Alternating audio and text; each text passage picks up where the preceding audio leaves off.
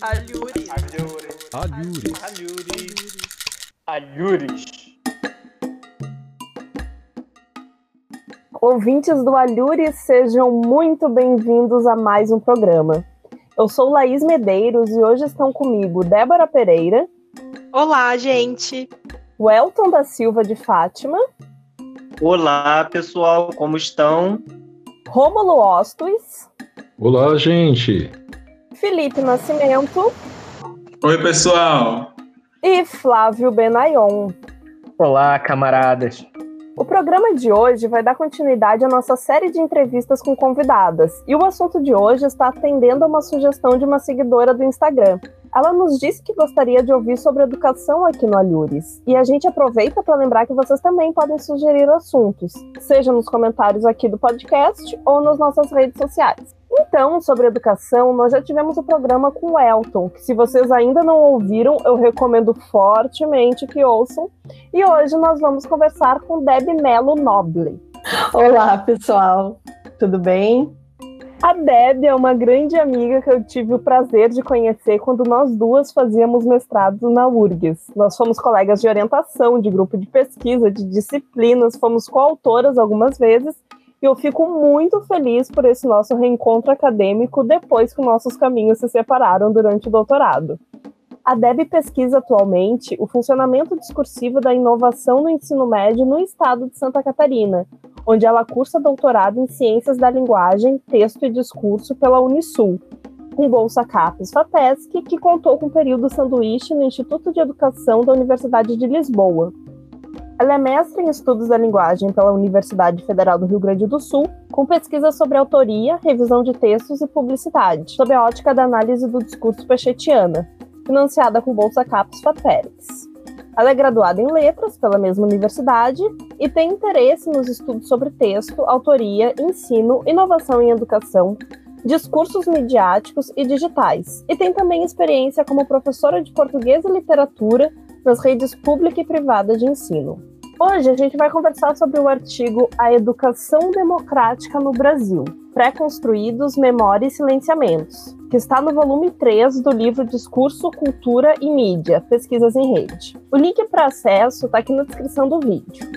Bom, Deb, agora que teu currículo e teu artigo já foram formalmente apresentados, a gente quer te ouvir falar um pouquinho mais sobre as motivações da tua pesquisa e do artigo que a gente vai discutir hoje. Legal, Laís. É, primeiro eu queria te agradecer o convite, né? Coisa boa a gente poder estar junto de novo, de certa forma, mesmo que à distância. e também eu queria parabenizar o trabalho excelente que vocês têm feito de divulgação científica, né, com esse podcast. Está sensacional e eu sou uma fã bem feliz de estar aqui hoje, podendo falar do meu trabalho com vocês. É, esse artigo ele começou a ser desenvolvido no segundo ano do doutorado que aqui na Unisul é uma fase que a gente tem que cumprir uh, créditos de tópicos avançados de leitura, e o produto dessa disciplina é o desenvolvimento de um ensaio, né? É, a partir de um ponto que tem a ver, de alguma forma, com o teu objeto de pesquisa. E aí, partindo desse ensaio, eu e minha orientadora, que é a, a professora Solange Galo, maravilhosa, né? É, a gente escreveu esse artigo, que daí foi apresentado no CEDISC de 2018. Então, esse artigo ele não deixa de estar relacionado à minha tese, é, na qual eu estou tratando do enunciado inovação em educação e acaba sendo uma das muitas formas né, de determinação da educação brasileira esse, essa, esse enunciado inovação.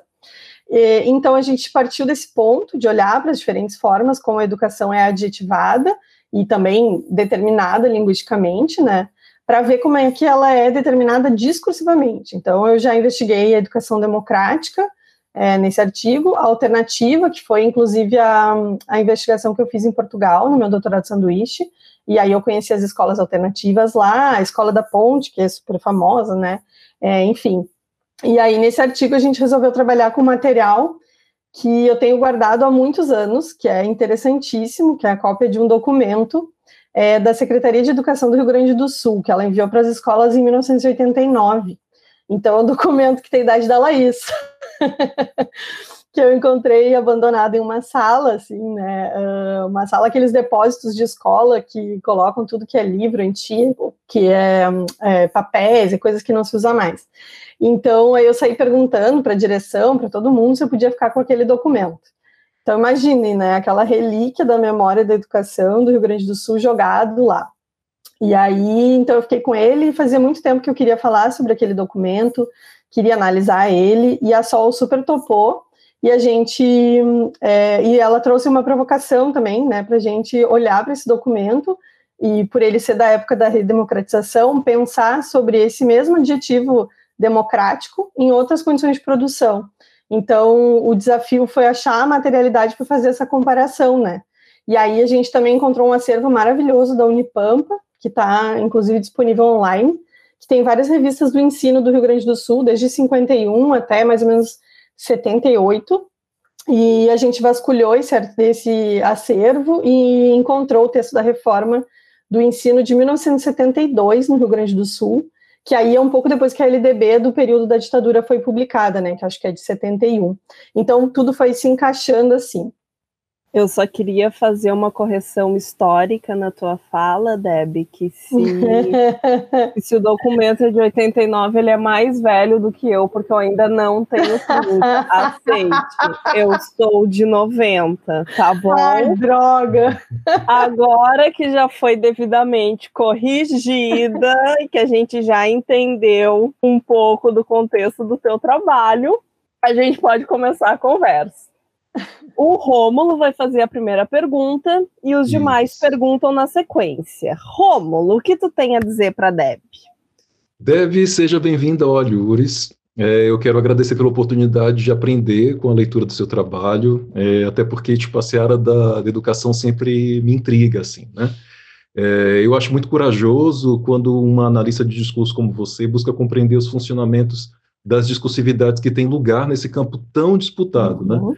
É, eu acompanhei no seu artigo esse seu movimento de esmiuçar a adjetivação democrática e os efeitos de sentido que ela produz. E aí, junto à leitura de seu texto, eu cheguei à insistência que esse democrática tinha de se aproximar de igualitária, né? E aí você hum. diz na página 613 que eu abro aspas para o que você diz lá. Nas sequências discursivas selecionadas, observamos um efeito de sentido que permeia toda a proposta, aquele que liga democracia à igualdade ou a garantia de igualdade de direitos, tanto de acesso e permanência à escola quanto de condições de vida da população. E fecho aspas. E isso me remeteu à desigualdade de oportunidades que estamos acompanhando neste momento pandêmico em relação às, entre aspas, aí eu vou dizer entre aspas, tentativas de ensino remoto para crianças e jovens da escola pública. Eu gostaria, Deb, é, de saber se você chegou a ver circular por aí formulações em que educação democrática está também designando esse ensino remoto. Uhum. E aí, caso sim ou caso não, é, eu gostaria de escutar alguma reflexão sua, mesmo que seja algo inicial, sobre esses materiais ou sobre a relação contraditória entre acesso ou a falta dele ao ensino remoto neste momento pandêmico que isso que denuncia a diferença que há no social, né, quando a gente observa as condições materiais em desequilíbrio das diversas famílias brasileiras, né, para quem uhum. tem acesso ou não à internet, para quem pode ou não fazer essas aulas remotamente, né, como, como eles dizem. Eu agradeço Sim. mais uma vez e, enfim, quero te escutar. Oi, Rômulo, obrigada pela tua pergunta. É, inclusive, isso é um tópico que eu queria mesmo falar, se surgisse oportunidade. é, tua observação é, é, perfeita, né, no sentido de que, assim como nos diferentes momentos históricos que eu mostro no artigo, é, que tem esse efeito de sentido de, dominante, digamos assim, em torno de uma suposta igualdade de condições, é, atualmente a gente vê isso retornar, né, especialmente nesse momento da pandemia. É, não necessariamente como democrático, né, mas é, justamente esse é um dos pontos que eu que eu estou desenvolvendo na minha tese, porque eu estava lá olhando para essas adjetivações que eu citei antes, né, observando a recorrência de um discurso da inovação na educação, e aí vem a pandemia e mexe com as condições de produção completamente. Então, o que eu tenho observado nesse momento, e até inclusive eu estou trabalhando com corpos de relatos de professores do estado de Santa Catarina, super interessante, que exatamente como tu disse, Rômulo, as condições materiais não são as mesmas. E a contradição está marcada justamente no discurso oficial, que é homogêneo, né? E os sentidos são tomados como evidentes. Quer dizer, o ensino remoto aparece como uma única opção para não se perder o ano letivo, ainda que isso seja tocado de forma atropelada. E as formações dos professores né, que eu entrevistei, elas foram muito precárias e acabam sendo mais no sentido de capacitações do que formações efetivamente, né? Que é uma distinção até que a Orlando trabalha. E, e, além disso, os relatos também têm mostrado que os professores eles não, eles até têm um bom acesso à internet, notebook e tal, mas que os alunos simplesmente não possuem esse mesmo acesso. É totalmente desigual é, especialmente se comparado ao ensino particular, né, em que as aulas por vídeo estão funcionando com a carga horária quase igual às da presencial, e não que isso seja bom de forma alguma. É, mas então, para não me alongar muito, o enunciado recorrente agora, e que é formulado na evidência dos seus sentidos, é o da inovação, inovação em tecnologia especialmente, né? É, e sempre funcionam como máximas, produzindo demandas para a educação, né? É, e sem se falar e sem equiparar de alguma forma as condições materiais.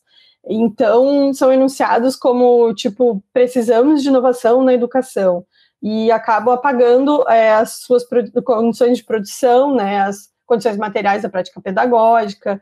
E além de tudo isso, tudo que envolve o processo de adoção das tecnologias digitais, como o Google para a educação, é, e toda a responsabilidade por esse modelo funcionar ou não, ela cai nos professores, na escola, né? Porque o que os professores me relataram é que ali na organização inicial do ensino remoto, eles tiveram que ir atrás dos alunos pelo WhatsApp, explicar como iria funcionar o Google Classroom.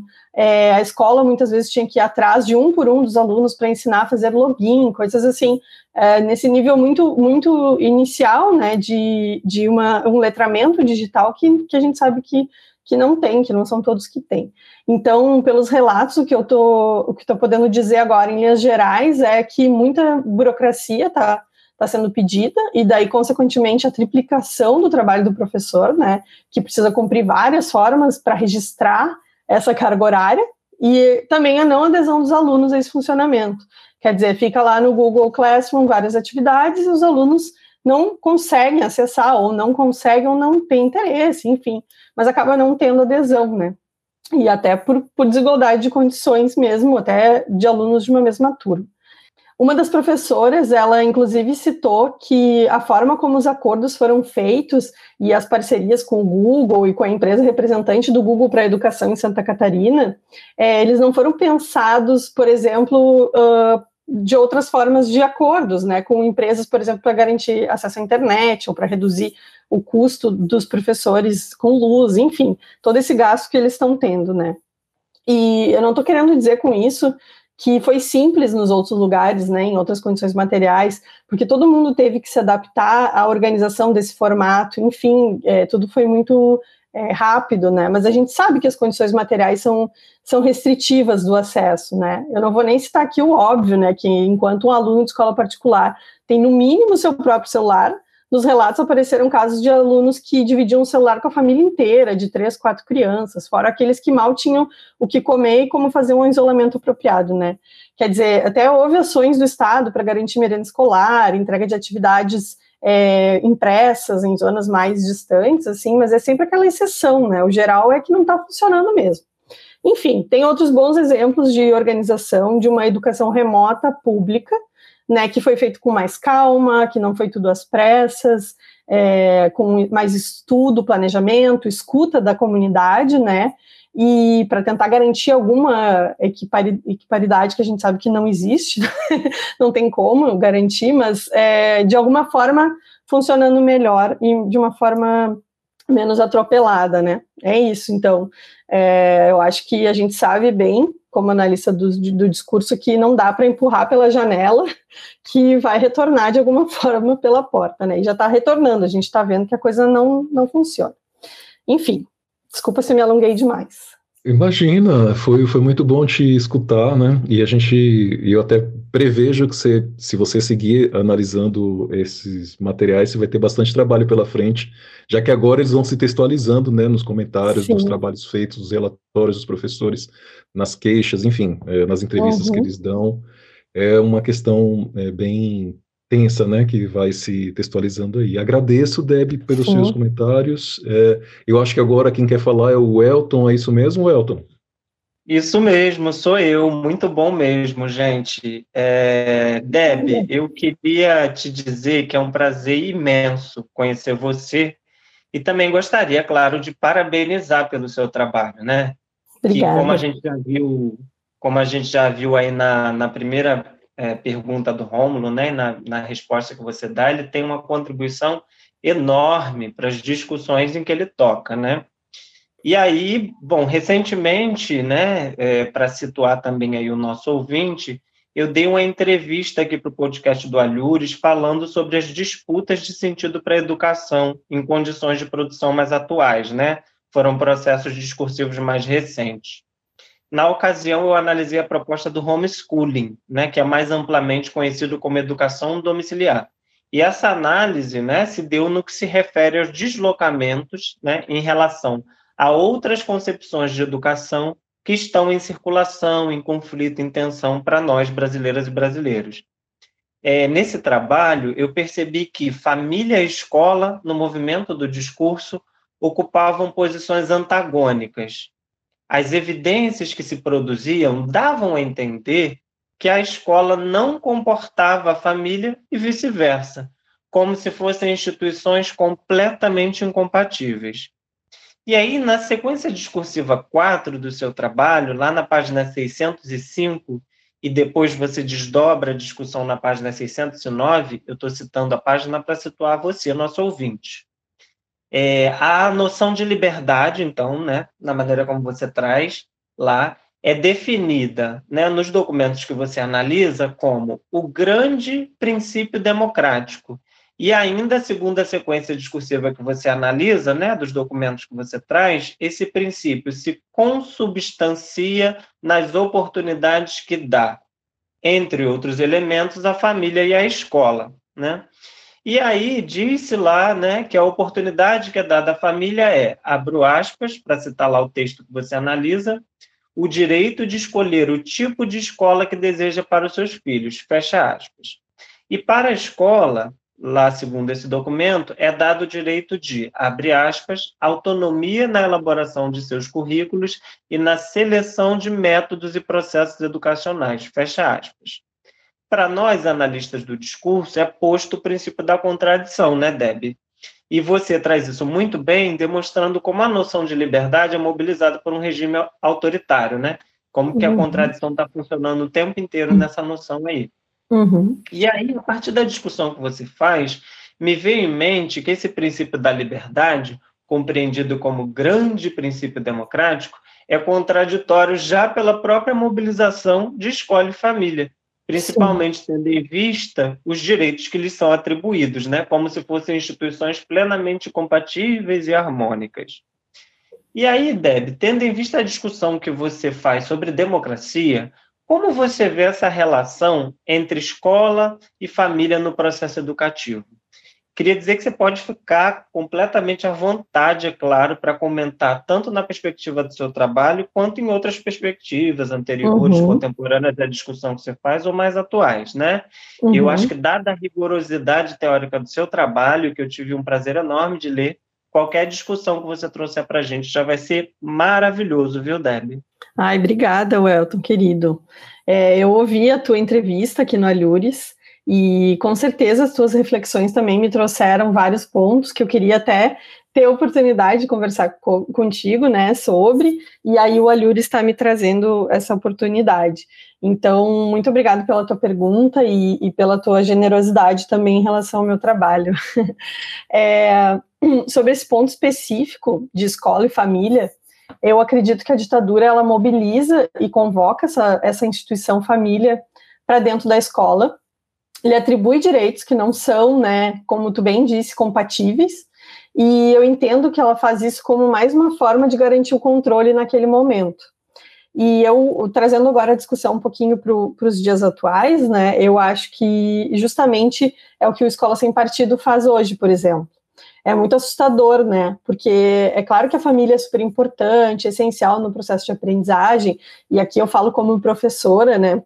É, que muitas vezes a gente cai numa perspectiva idealista, que até tu, inclusive, aborda né, isso na tua entrevista aqui do Alhures, é, e como professores a gente fica querendo a família participativa, que se preocupe com as questões de aprendizagem, né, é, e principalmente que não transfira para a escola as responsabilidades.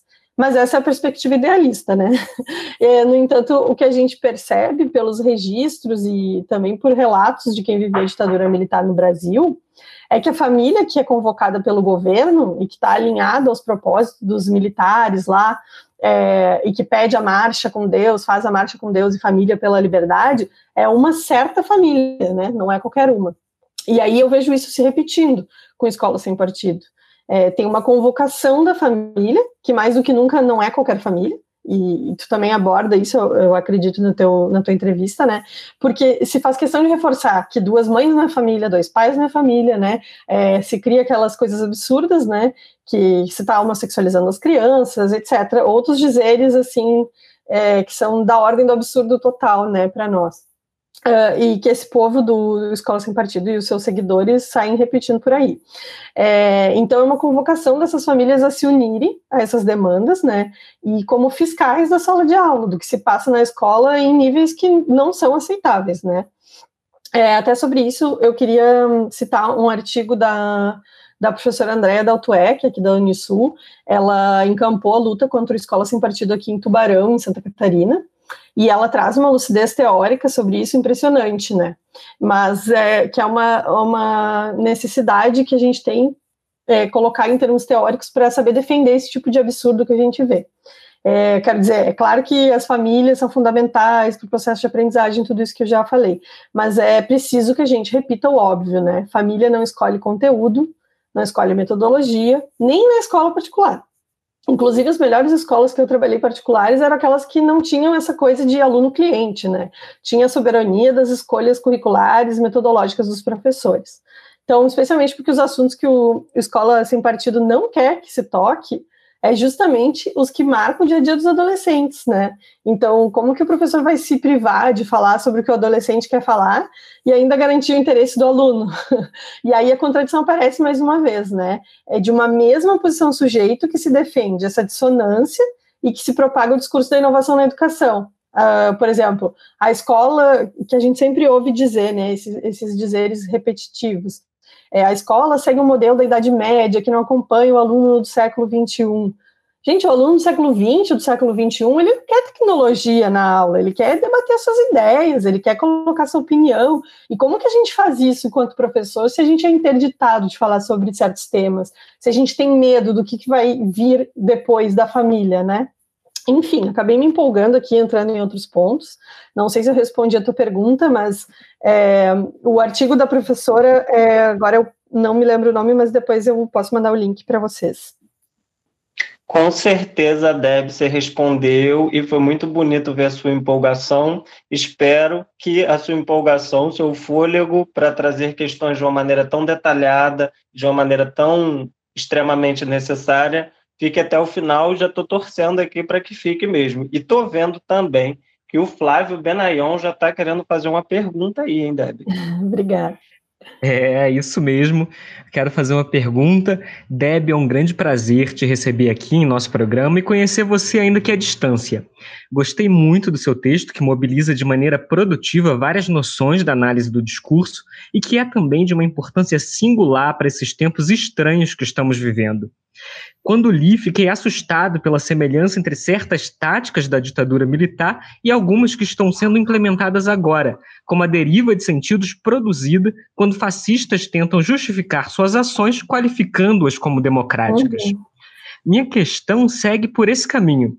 Você indica como no premiado livro de Eni Orlandi, intitulado As Formas do Silêncio, a censura interdita a inscrição do sujeito em determinadas formações discursivas, de modo que ele, o sujeito, é impedido de ocupar certos lugares e de produzir certos sentidos. Na ditadura militar, onde o Estado era administrado por militares, é bom sempre ressaltar, né? Era administrado por militares que deram um golpe com apoio de grandes empresas, da mídia e da igreja, nesse trágico período onde várias pessoas foram perseguidas e mortas por simplesmente discordarem do Estado, você indica que nas instituições de ensino o governo passou a intervir e a punir quem desrespeitasse suas imposições. Havia uma interdição que impedia de formular certos sentidos a partir do lugar do aluno e do professor. Apesar dessa barbárie, órgãos como a Secretaria de Educação e Cultura do Rio Grande do Sul mobilizavam, como você bem apontou, formulações como democratização crescente do ensino e, abro aspas, a democratização evidencia a necessidade de que as escolas vivam os problemas que interessam à comunidade e participem de suas soluções. Fecho aspas. Isso em pleno período militar. Você poderia explicar, por favor, como é possível que educação e democracia entrem em relação em pleno governo militar que promulga atos e instituições, mata pessoas e persegue professores e alunos? Uhum. Nossa, adorei essa pergunta, Flávio. É muito presente conhecer também, né, ainda que assim de forma remota. É, eu agradeço imensamente a tua pergunta e a de todos vocês até aqui, né, porque elas estão inclusive contemplando vários tópicos sobre os quais eu adoro falar e muitas vezes o recorte da pesquisa não permite que a gente se alongue, né? É, bom, eu acho que a gente pode começar pensando que lá no golpe, em 64, e inclusive tu, tu menciona isso, né? Se fala, é, é, não se fala em golpe, né? Se fala em revolução, em movimento, e sobre essa disputa na denominação existem vários debates, a gente sabe. Até a Lilia Schwartz, que, é, que foi recentemente cancelada, afirma que se retirar um governo eleito, baixar 17 atos institucionais que retiram vários direitos civis, sem contar perseguição e, tortura, se isso não é golpe, seria preciso reescrever toda a história universal, né? É, mas, pra, mas isso para o debate que, que ocorre hoje em dia, né, dessa disputa entre golpe e revolução. É, eu queria trazer que essa construção começa lá no início do golpe, quando a junta militar se coloca no poder, afirma que é uma solução temporária, né, que tu bem apontou, com o apoio da sociedade civil. É, inclusive, até fazendo mais um parênteses, eu estava esses dias, inclusive, escutando um podcast que eu adoro, que é o Presidente da Semana da Folha, não sei se vocês conhecem, é, Rodrigo Vizeu Minota, e no episódio sobre o golpe, o historiador que é convidado, ele ressalta bem que a sociedade civil apoiou esse golpe. Ele foi dado no Brasil por brasileiros. E é claro que muitos só queriam tirar o Jango do poder com medo do comunismo, né? Não necessariamente desejavam uma ditadura de 21 anos. Mas tá, é, é, aí que começa essa construção discursiva que permite que essas formulações que tu citou, né, Flávio, e muitas outras, não só ligadas à educação, que mobilizam a democracia, é, circulem como evidentes, como verdadeiras, né, como possíveis. E esse discurso ele foi muito bem construído. Por isso que a consequência, eu acredito, é a gente ter tanta gente hoje em dia acreditando que foi um período milagroso, que só quem era preso eram bandidos, etc. É, agora, trazendo isso para o âmbito mais discursivo, a gente pode pensar que essas construções que tu citou, elas só são possíveis de ser formuladas porque tem uma formação discursiva de onde se pode e deve enunciar educação relacionada à democracia, durante um período autoritário e nitidamente não democrático, mas nitidamente para quem não está dizendo dessa formação discursiva, né?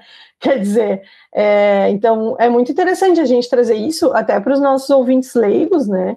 É, mãe, pai, Simon, é, o sujeito do discurso ele não é um indivíduo estrategista, perverso, né? Quer dizer, às vezes até é perverso, é, ele é um sujeito identificado com aqueles sujeitos, uh, com aqueles sentidos, né? Daquela posição sujeito só pode e deve dizer essas coisas e silenciar, e silenciar outros outros sentidos possíveis, impossíveis, né?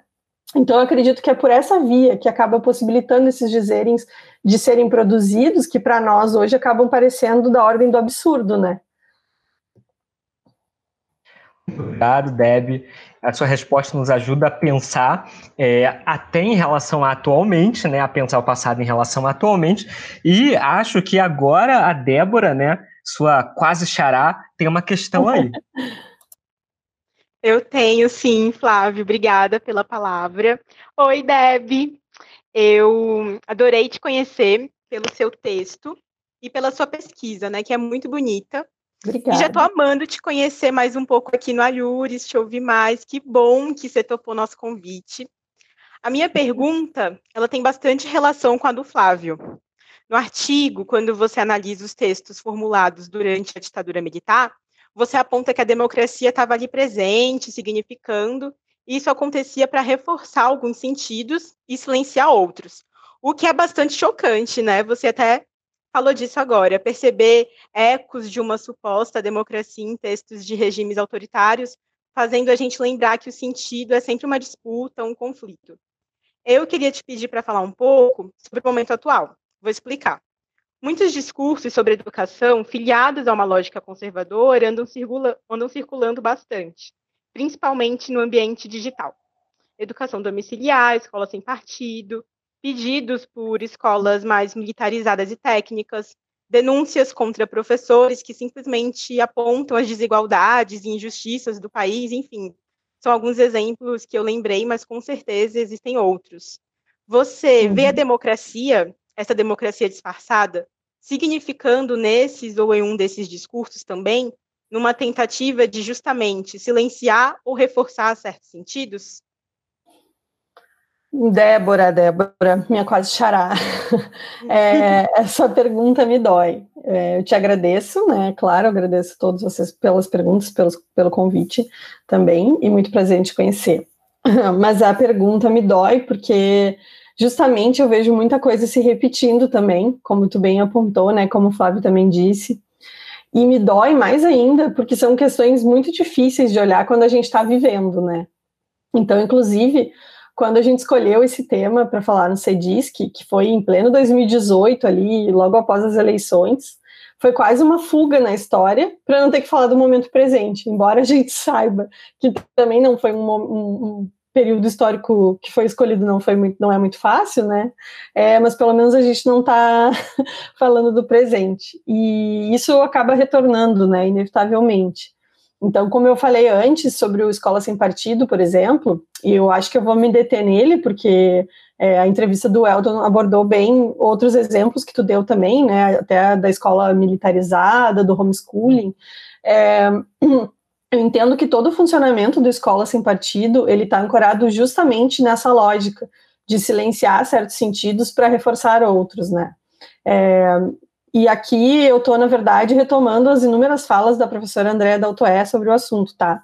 É, só no nome do movimento a gente já pode ver esse ponto, que até é um ponto que ela trata no, no artigo que eu, que eu citei antes.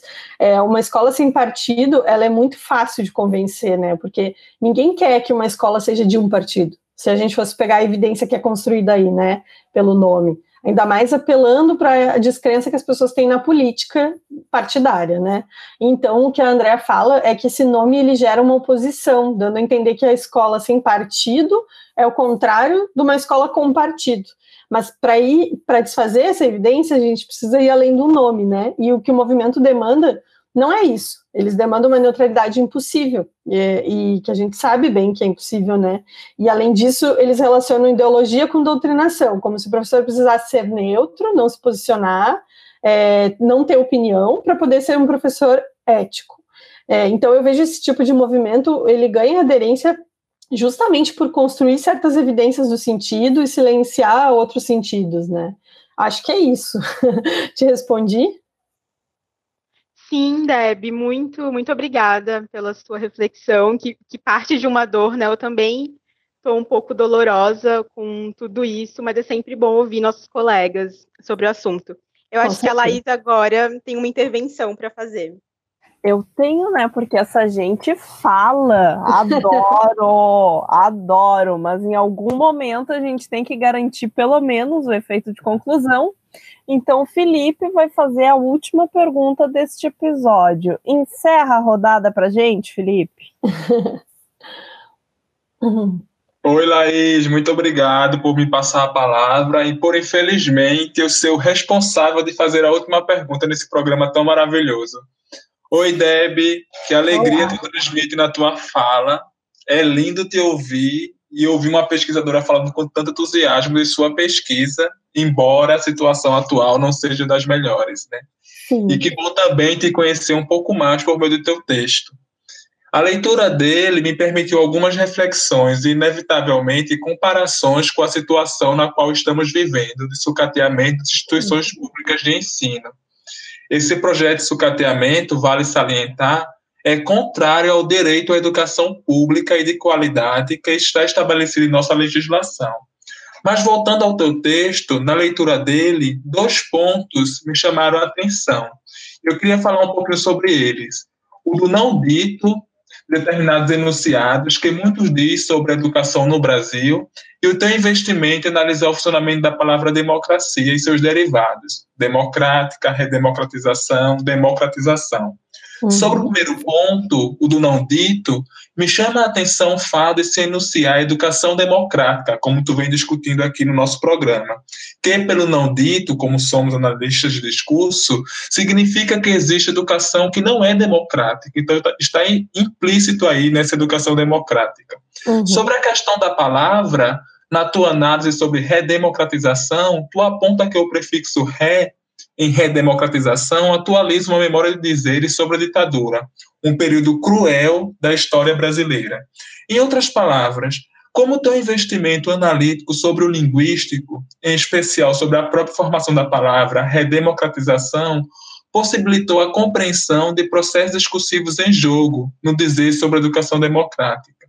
Porque em redemocratização, por exemplo, temos o prefixo re, que significa de novo, voltar a algo, e o sufixo são, que apresenta uma noção de processo, de algo em movimento. A redemocratização, assim, poderia ser lida como um processo de voltar à democracia. Então, eu gostaria que tu falasse um pouquinho para a gente dessa relação entre língua e história no teu trabalho. Ou seja, que tu falasse para a gente que te ouve como a história toca a língua e sentidos aí se materializam. Uhum. Obrigada pela pergunta, Felipe. Prazer também te conhecer. É, e obrigada principalmente por tocar em pontos que às vezes a gente acaba deixando de fora do trabalho, né? É, até, inclusive, eu tenho falado, tenho respondido as perguntas mais do meu lugar de professora, né? E aí é bom que a tua pergunta uh, foca no texto, a gente pode também falar um pouquinho mais dele. É, bom, eu entendo que a importância de investir em pensar o viés linguístico de redemocratização foi um ponto de entrada na análise, que é bem produtivo, né, porque nos ajuda a sair daquela relação de obviedade com, com a textualidade, né, e ajuda na descrição, interpretação de um enunciado, uma palavra, enfim. É, então, no caso da redemocratização, por exemplo, o prefixo nos leva ao pré-construído, né, a inscrição de algo que já aconteceu é, em outra conjuntura, nesse novo período histórico, algo que precisa ser retomado, né? Mas retomado de onde? Então, aciona algumas memórias, né? É, no trabalho, eu investi no período que rompe com a democracia, é, ainda que ela esteja enunciada, é, mas eu poderia ter investido também no período democrático anterior, e aí é muito interessante de observar como a gente nunca teve um período estável de democracia no Brasil, né? A gente tem que estar sempre lutando para defender, né? Acho que esse é o ponto em que a história toca a língua e os sentidos no meu trabalho. É, e quando a gente analisa um enunciado, fazer esses questionamentos sobre o que está dito, o que não está dito, né? Como tu bem lembrou, é, o que remete a outra coisa que não está aqui na ordem do estritamente linguístico, isso acaba nos levando a resgatar a historicidade dos dizeres, né? E esse é um ponto que para mim é essencial para a D e que eu particularmente, particularmente, como vocês puderam perceber, gosto muito de me debruçar sobre, né? Então, foi um prazer debater com vocês um pouquinho sobre educação, sobre democracia, história, ditadura. É, espero que tenha respondido todas as perguntas. Oi, Deb. Da minha parte, a pergunta foi respondida. Eu acho que todos nós estamos extremamente felizes com a tua entrevista. Obrigada. Com certeza. A gente te agradece muito por ter topado conversar sobre teu artigo, sobre tua pesquisa, sobre a tua vivência enquanto professora, pesquisadora, analista do discurso, isso tudo que se entrelaça e trazer à tona essas questões tão importantes que nos tocam muito nesses vários papéis que a gente assume. É, eu que agradeço, Laís e pessoal do Alures pelo convite. Eu sinto que vocês me perguntaram tudo que eu sempre quis ter a oportunidade de responder e falar, mas ninguém nunca tinha me perguntado antes, né? Então eu só tenho a agradecer esse povo lindo do Alures, aos ouvintes, E também queria fazer um convite, convidar os nossos ouvintes a participarem do CEDISC, que é o Seminário Discurso, Cultura e Mídia, que normalmente acontece aqui em Florianópolis, é, mas esse ano vai, vai ser remoto, né? Vai ser todo online, uh, que vai acontecer a partir do dia 8 de outubro, e vocês podem acessar as informações melhor no cedisc.com.br. É, inclusive, eu vou levar um trabalho sobre um pouquinho desse novo momento que a educação está vivendo, né? Então, muito obrigada mais uma vez a todos. Quem quiser continuar a conversa, que a gente sabe que rendeu bastante, pode fazer comentários aqui no vídeo ou mandar seu comentário nas nossas redes sociais. A gente agradece a companhia de vocês em mais um programa e semana que vem voltamos com outra entrevista para seguir divulgando o que analistas de discurso estão pesquisando por aí. Até semana que vem, pessoal. Até semana que vem, pessoal. Um abraço, gente. Até semana Até... que vem. Até, gente. Um abraço. Tchau, gente. Alhures. Alhures. Alhures.